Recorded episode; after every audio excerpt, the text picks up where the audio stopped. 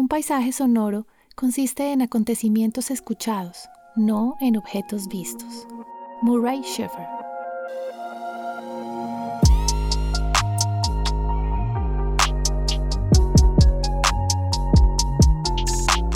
Bienvenidos a Relatos Sonoros de la Montaña, un espacio en cualquier tiempo y lugar donde viajaremos con los sonidos, la música y el hilo de una historia que nos transportará. Soy la Caracola y hoy nos iremos juntos a recorrer el camino. Nos adentraremos al bosque, llegaremos a la cumbre y disfrutaremos de las mejores vistas. Quédate conmigo, te voy a contar un relato sonoro de la montaña.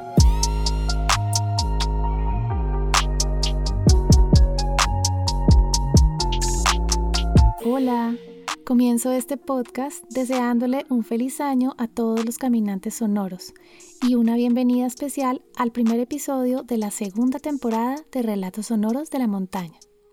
Para los que llegan por primera vez, este es un podcast donde se narran historias de montaña, acompañadas de imágenes y paisajes sonoros que nos transportan a otro momento y otro lugar.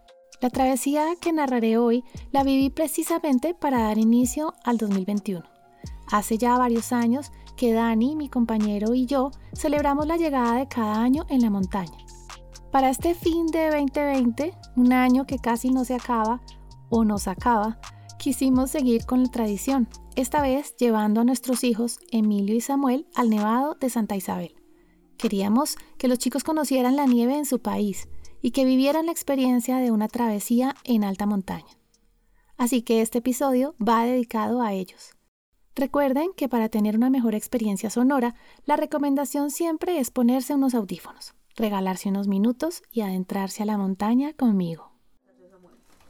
Hoy es 3 de enero, 4 y 20 de la mañana y nos estamos alistando para irnos para el Nevado de Santa Isabel. Para Emilio, Samuel y yo será toda una experiencia. Y estamos cansados. Pero para Daniel va a ser como si simplemente fuera a la quebrada de la vida.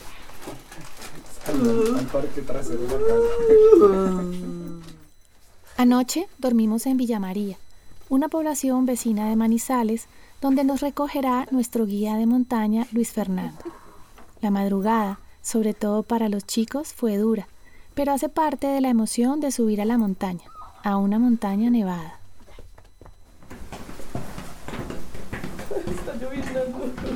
Dejamos el pequeño hotel y llegamos al parque del pueblo donde nos encontramos con Lucho el guía y Andrés el conductor. Buenos días. Hola. Yo soy Luis Fernando. Hola Luis. ¿Qué más Luis? ¿Cómo estás? Allá. Ambos, muy amables, hacen parte de la organización Somos Monos Travel, con quienes vamos a hacer este ascenso. No hay que olvidar que hay montañas o cumbres que siempre será mejor hacerlas con personal experto. ¿Mejor? ¿La vida o no? Una hora después de arrancar, llegamos al lugar donde desayunamos. Nos recibe don Félix, un boyaco que lleva toda la vida viviendo en estas tierras altas y frías y que ha montado su restaurante para recibir y consentir los viajeros de montaña. Buenos días. Gracias. ¿Qué más? ¿Mucho frío? No, está bien. Bien pueda, se, se sienta. ¿Es vegetariano? Sí, hay uno, ¿cierto? Yo.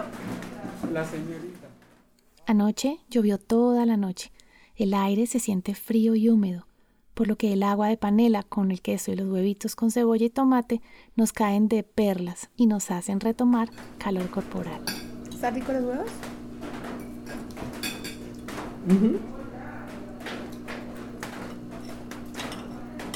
Mientras desayunamos, el color del amanecer va cambiando y comienza a iluminarse el día. El azul se apodera del cielo, lo cual nos permite tener una panorámica hermosa de las montañas nevadas de este increíble Parque de los Nevados. ¿Qué ven?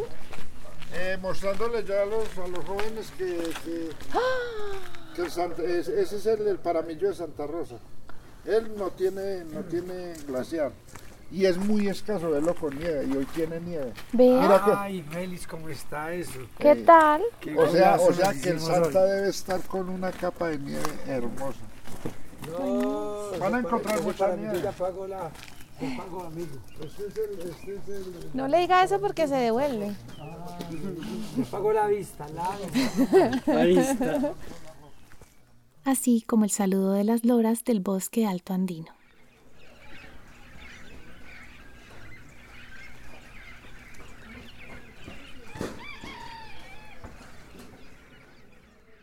Seguimos nuestro recorrido en la 4x4.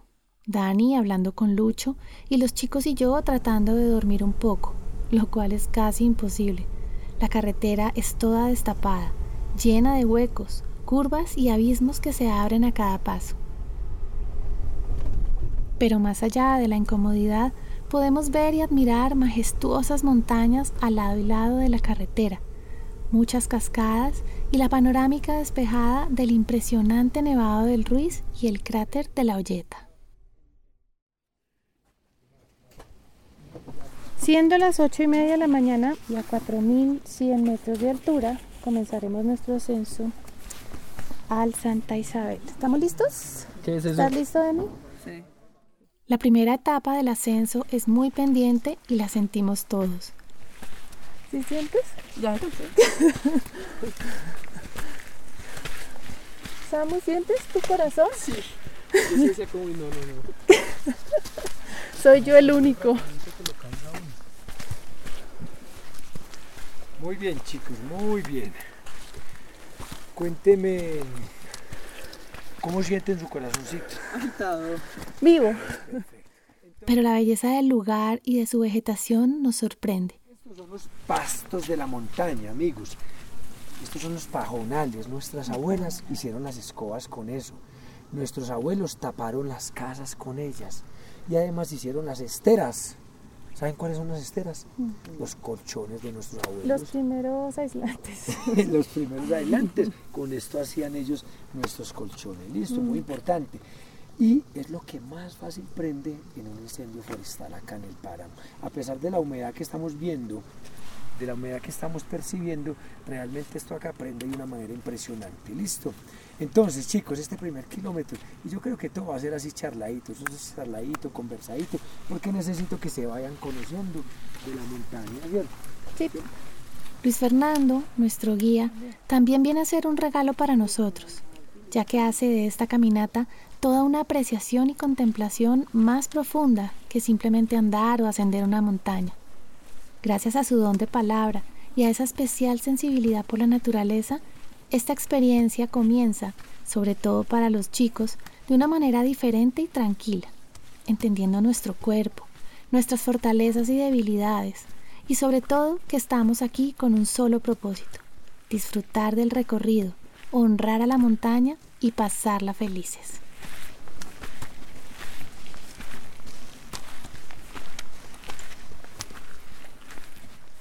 A la derecha tenemos una hermosa roca que bordea la montaña y caminamos por un sendero en el que podemos encontrar varios tipos de romeros, pajonales, achicoria, frailejones y vegetación propia del páramo, así como el canto de algunas aves que aún no logro identificar.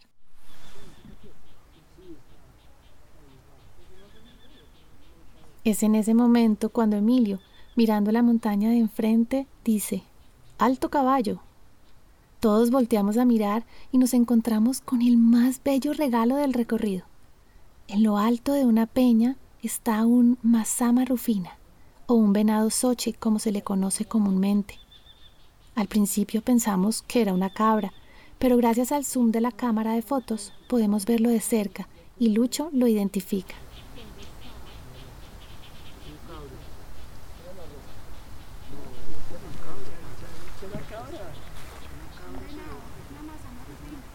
Es un pequeño venado rojizo, con unos cuernos muy pequeñitos. Parece un animal fantástico, como un fauno en la mitad de un paisaje místico, embrujado. Nos quedamos un buen rato haciéndole fotos mientras él nos mira, se acicala y hasta se sienta. ¡Qué momento maravilloso! Nuevamente la naturaleza nos premia con un ser muy difícil de ver, o por lo menos eso es lo que nos cuenta nuestro guía. También tenemos la suerte de encontrarnos la nieve mucho antes de lo que se pensaba. Con las lluvias de anoche en la alta montaña hubo nevada, así que Emilio y Samuel aprovechan para tocarla, comerla y jugar con ella. Esta, realmente, si la tocas, es nevada. Si la tocas. Y si no la tocas, Es nieve. ¿Te das cuenta? Porque la granizada realmente se identifica, porque tiene los partículas. Sí. Ah, bueno, es, como más blandita. Esta. No, porque es granizo si es la pepa. La pepa. Son piedritas, claro. Sí, claro. Caminar sobre la nieve es una sensación maravillosa para los pies y para el oído. Es una pisada suave al entrar el zapato en contacto con la nieve, pero inmediatamente se compacta y termina sintiéndose dura, apretada. Las huellas de los caminantes que van delante de nosotros nos van marcando el paso, mientras arrecia una llovizna que no esperábamos.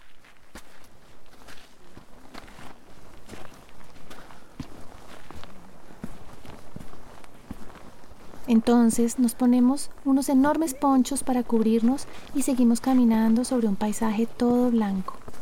Cielo, montaña y tierra se mezclan en el mismo color. Solo nosotros, que parecemos brujos salidos de una película de Harry Potter con estas capuchas, rompemos los tonos del paisaje y una que otra roca que no fue cubierta por la nieve. Los últimos metros del recorrido los hacemos en silencio. Los chicos ya quieren llegar. La lluvia no cesa hasta que llegamos a nuestra cumbre, a 4.900 metros de altura.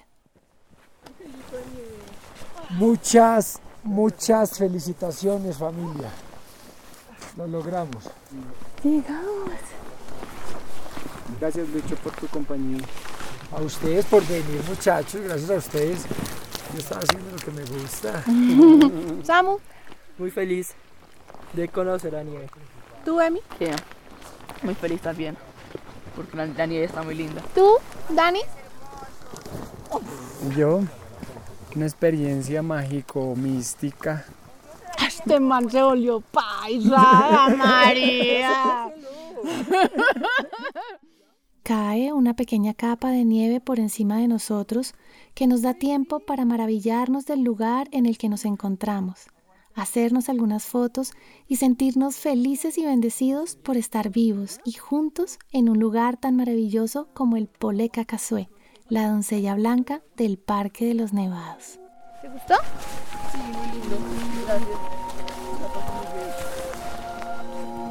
El volcán nevado de Santa Isabel es una de las montañas de la cordillera central de Colombia. Su cima se eleva a 4.965 metros sobre el nivel del mar. Tiene un gran número de lagunas, charcos y vegetación de frailejones y otras plantas. Está ubicado en el Parque Nacional Natural Los Nevados, que comprende más de 58.000 hectáreas en jurisdicción de cuatro departamentos colombianos.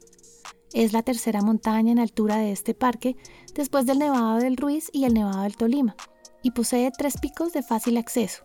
Nosotros hicimos el borde de nieve de la cumbre central. El glaciar de Santa Isabel, por ser el nevado de menor altitud en Colombia, es el que muestra un mayor desequilibrio en su balance de masa, característica que se hace evidente en el rápido deshielo que actualmente presenta. Gracias por escuchar este nuevo relato sonoro de la montaña. Este año estaré haciendo un episodio mensual. Para conocer contenido adicional, te invito entonces a suscribirte a la página web de lapensadera.com y seguir mi cuenta en Instagram. Si te gustó este episodio, compártelo con tus amigos y familiares a través de las redes sociales. Es una excelente manera de apoyar y agradecer mi trabajo, que no es más que la pasión que siento por escribir y contar historias. Recuerda que estamos en todas las plataformas de podcast. Gracias a Dani Caribe Atómico por organizar estas aventuras y por la bella ilustración de este episodio. Gracias también a la productora Gente Que por su apoyo y asesoría. Me despido y los espero muy pronto. ¡Chao!